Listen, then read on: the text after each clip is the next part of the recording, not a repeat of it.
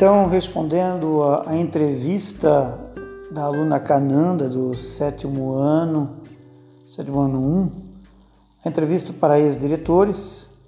Então, meu nome é Arisnaldo Adriano da Cunha, eu já sou professor há 26 anos, sou formado em filosofia, é, fiz especialização, pós-graduação em História e Geografia do Brasil Fiz mestrado em Educação e Comunicação na Universidade Federal da UFSC, Florianópolis, e leciono né, História e Filosofia para as turmas do sexto ao, ao terceiro ano do ensino médio. Eu fui diretor, né? É, muitos não sabiam, mas eu fui diretor no ano de 1997 e 98. Um ano apenas. Né? Mas foi, foi uma experiência muito, muito legal, muito interessante. Naquela época, o, a escola nossa se chamava Colégio, né? Colégio Estadual Bertino Silva uma época que os diretores não eram eleitos, eles eram indicados pelo partido. É, então, é, na época, a diretora era a dona Valda, né? Valda Tunes da Silva, e ela foi afastada né, por. Uh, conseguiu, né, conseguiu a aposentadoria, né? Então eu fui indicado no seu lugar, em 97, 98, um ano. E por que só um ano? Né? Daí houve novas eleições e um novo governador de um outro partido. Né? Eu era ali na época do Paulo Afonso, governador Paulo Afonso do PMDB. É, não venceu a reeleição e o expediu a mim, o governador, na época era o PDS, é, venceu, então a nova diretora entrou no meu lugar, o nome dela era Dona Marli, Dona Marli Chat. Então foi, foram poucas realizações porque foi só um ano, né? Um ano assim é, dá para fazer bastante coisas, mas é, um ano é, é pouco tempo, né? Para a gente mostrar nosso trabalho. Eu era um jovem de apenas 25 anos era professor apenas quatro anos, ele tinha muito pouca experiência, né, enquanto professor, enquanto diretor. A gente estava aprendendo, na verdade, né, mas fui convidado e aceitei o desafio. Então me lembro que em, em 1988, na verdade, né? 98, melhor dizendo, 98, nós fizemos uma festa, elaboramos, organizamos, o colégio fez uma festa, 10 anos segundo grau. O segundo grau na, aqui na nossa escola começou em 88, então 98 fazia 10 anos. Então convidamos ex-alunos, ex-professores, nós tínhamos um evento muito legal que marcou a nossa escola. Nesse ano, então, a nossa professora Lúcia, né, hoje aposentada, fez a publicação do seu projeto na, na revista, né? Uma revista Nova Escola, uma revista famosa no Brasil. Não sei se vocês conhecem Nova Escola. O projeto dela era o Carteiro e as Crianças. Então foi muito legal esse evento. E uma outra né, que eu me orgulho muito também é a reforma né, e ampliação da nossa escola o pátio ali, o nosso pátio não era coberto, então conseguimos cobrir o pátio, né? ampliamos o número de banheiros. Aquela cobertura que vai para a sala de educação física, na época era, era uma sala do pré-escolar funcionava, então conseguimos fazer uma cobertura, né? um, um telhado ali da, da escola, dessas salas de baixo até aquela sala de educação física que naquela época era pré-escolar. Né? Então, nessa época, o governador era Paulo Afonso, do PMDB, o prefeito era Edson Flores da Cunha. Então, conseguimos aí uma boa reforma e ampliação da escola. Resgatamos uma gincana, né? Foi um evento bem legal. É, envolvemos bastante a, a comunidade, os alunos participaram. Então nunca mais tinha feito a gincana, né? Eram já vários anos. Conseguimos resgatar as reuniões de pais, né? Conseguimos não é que era feito, não eram, eram feitas as reuniões uh, com a diretora anterior, né? Mas nós conseguimos trazer mais pais, assim, né? Uh, reuniões pedagógicas, professores, momentos de estudo. Surgiu a proposta curricular de Santa Catarina. É um projeto, um planejamento em que os professores do estado de Santa Catarina tinham que seguir. Então, estudávamos bastante aquela proposta, parávamos para planejar, para estudar, né? E uma outra coisa que me lembro muito é a nossa primeira máquina de Xerox, né? Conseguimos com o dinheiro da PP, juntamente com os pais. Então era uma época assim de mais dificuldades do que hoje, né? Primeiro os recursos, né? Para manter uma escola hoje ainda é difícil. Imagina na, naquela época que o, o governo não disponibilizava muitos recursos, então dependia muito de, da ajuda do, dos pais. Né? O quadro de, de professores, né, era poucos professores que eram formados, né? É, então muitos professores faltavam, né? Então demais a gente tinha que de vez em quando na sala de aula é, é, substituir professor, então era uma das dificuldades que a gente tinha. Indisciplina de alunos ainda tem, né? mas esse era um problema naquela época também, indisciplina dos alunos, falta de formação é, dos professores, tinha falta de autonomia do diretor também, era tudo muito ligado à política, né? o diretor tinha que seguir, vamos dizer assim, as ordens, os encaminhamentos que eram dados lá pelo prefeito, né? Então era, era colocado muita política partidária, tanto do município quanto no estado, tá? misturado muito isso. Hoje ainda tem, né? Só que hoje os, os diretores são eleitos né, pela comunidade. Naquela época os, os diretores eram escolhidos pelo pelo partido. Tu tinha que ser daquele partido para conseguir ser diretor. Então, sobre as mudanças, né? algumas mudanças já citei, né? Muitas mudanças ocorreram na escola, na educação hoje. Então, uma delas já citei, quer dizer, o, os diretores hoje são escolhidos pela comunidade escolar.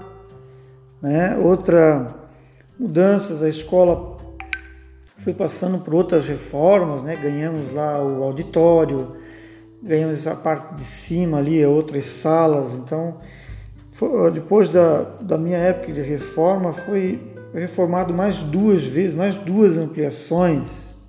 Então, a nossa escola aí foi, foi contemplada com bastante reformas, né? que, que é bom. Uma outra grande mudança é na questão das tecnologias, né? Na minha época nós ganhamos um, vamos dizer assim, um, uh, um computador para a secretaria, fomos buscar em Tupuranga. Então, depois, mais tarde, veio dois laboratórios de informática, nossa escola ganhou. É, a internet, né? Primeiro a internet é via rádio, depois via satélite banda larga, depois vem toda sinal do Wi-Fi, né? É, então melhorou muito nessa questão de equipamentos, de, de informática, de, de, internet, né? Melhorou muito nessa, nessa área. Depois essas questões, por exemplo, prova bimestrais, na época eu era diretor, então tiramos as, as provas bimestrais, é, os exames finais, segunda época, né? Então foi mudando toda essa questão, a forma de avaliar o aluno. Né? É, as avaliações eram mais rígidas, existiam mais provas individuais, existia, era mais, mais difícil é você conseguir a média né? É, para passar. Por isso que tinha altos índices né, de, de, de reprovação na escola sempre. Depois, mais tarde, então, a nossa escola passou a se chamar Escola de Educação Básica é, Bertino Silva, e surgiu ali o, o ensino de nove anos, né?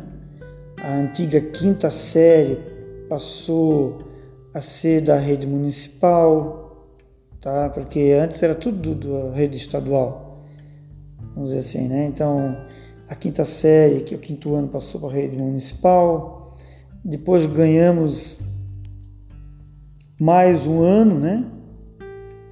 Mais um ano, quer dizer, o, nono ano. Havia formaturas de oitava série. Oitava série era o último ano do ensino fundamental, agora é o nono ano, né? E ficaria aqui dizendo uma variedade de, de mudanças, até temos no, escrito no, no livro né, que nós fizemos da história da, da escola, então seria isso, agradeço né, a aluna Cananda pela oportunidade de, de falar. A gente tem muita coisa, muitas coisas a gente não lembra mais, por isso é bom registrar.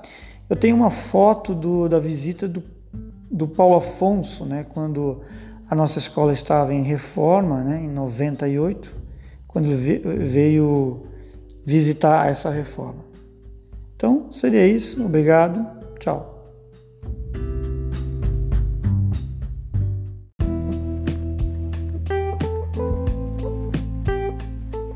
Aquino de Campos foi uma pessoa que nasceu em Santa Amaro da Imperatriz. De lá, ele veio de muda para Varzedo, onde construiu a família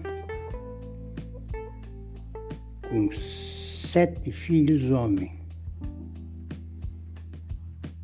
O nome deles é analfabeto.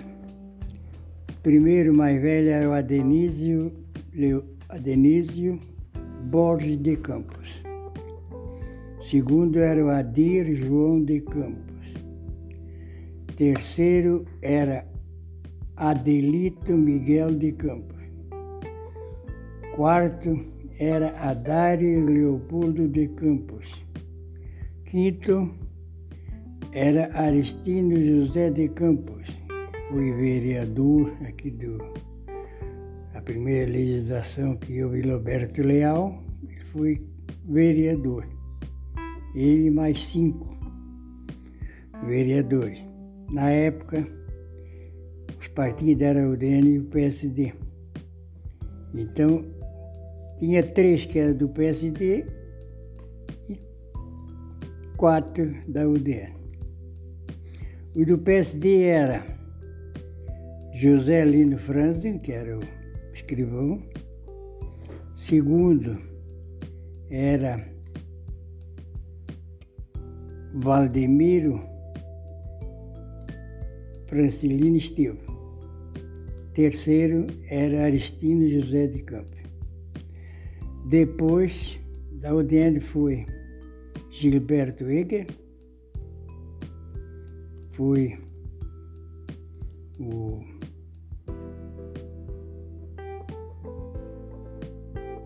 foi Liberto Eger, foi, não, me recordo bem agora o nome dos outros, mas eram quatro. E esses quatro eu não me recordo bem o nome agora, que moravam retirados aqui do distrito, na época. E eu não gravei esse nome. Depois, aquilo foi, foi escrivão, foi subdelegado,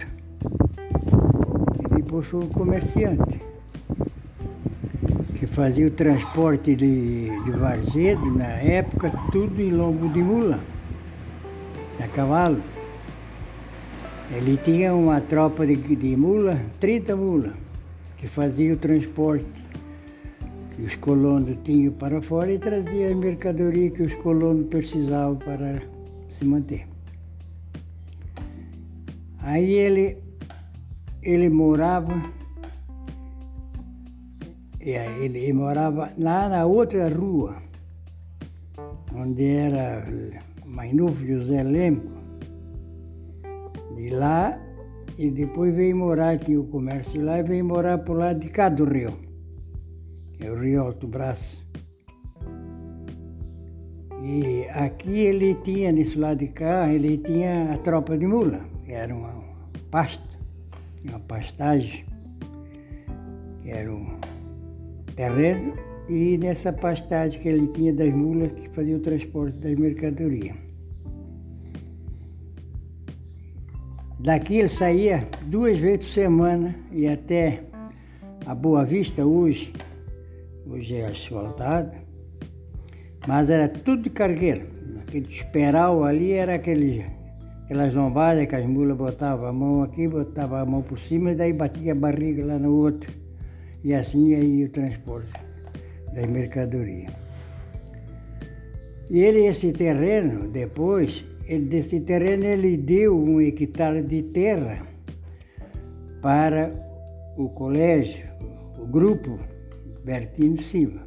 Esse Bertino Silva, ele era o escrivão, ah, ele era o, o ele era o, como se diz, o carpinteiro e pedreiro.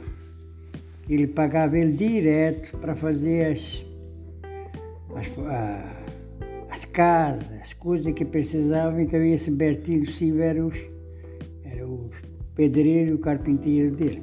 Esse Bertinho Silva morava na Tifo de Rio Areia, onde morava também o parente, era Ângelo, Ângelo Silva, e daí criou uma família também.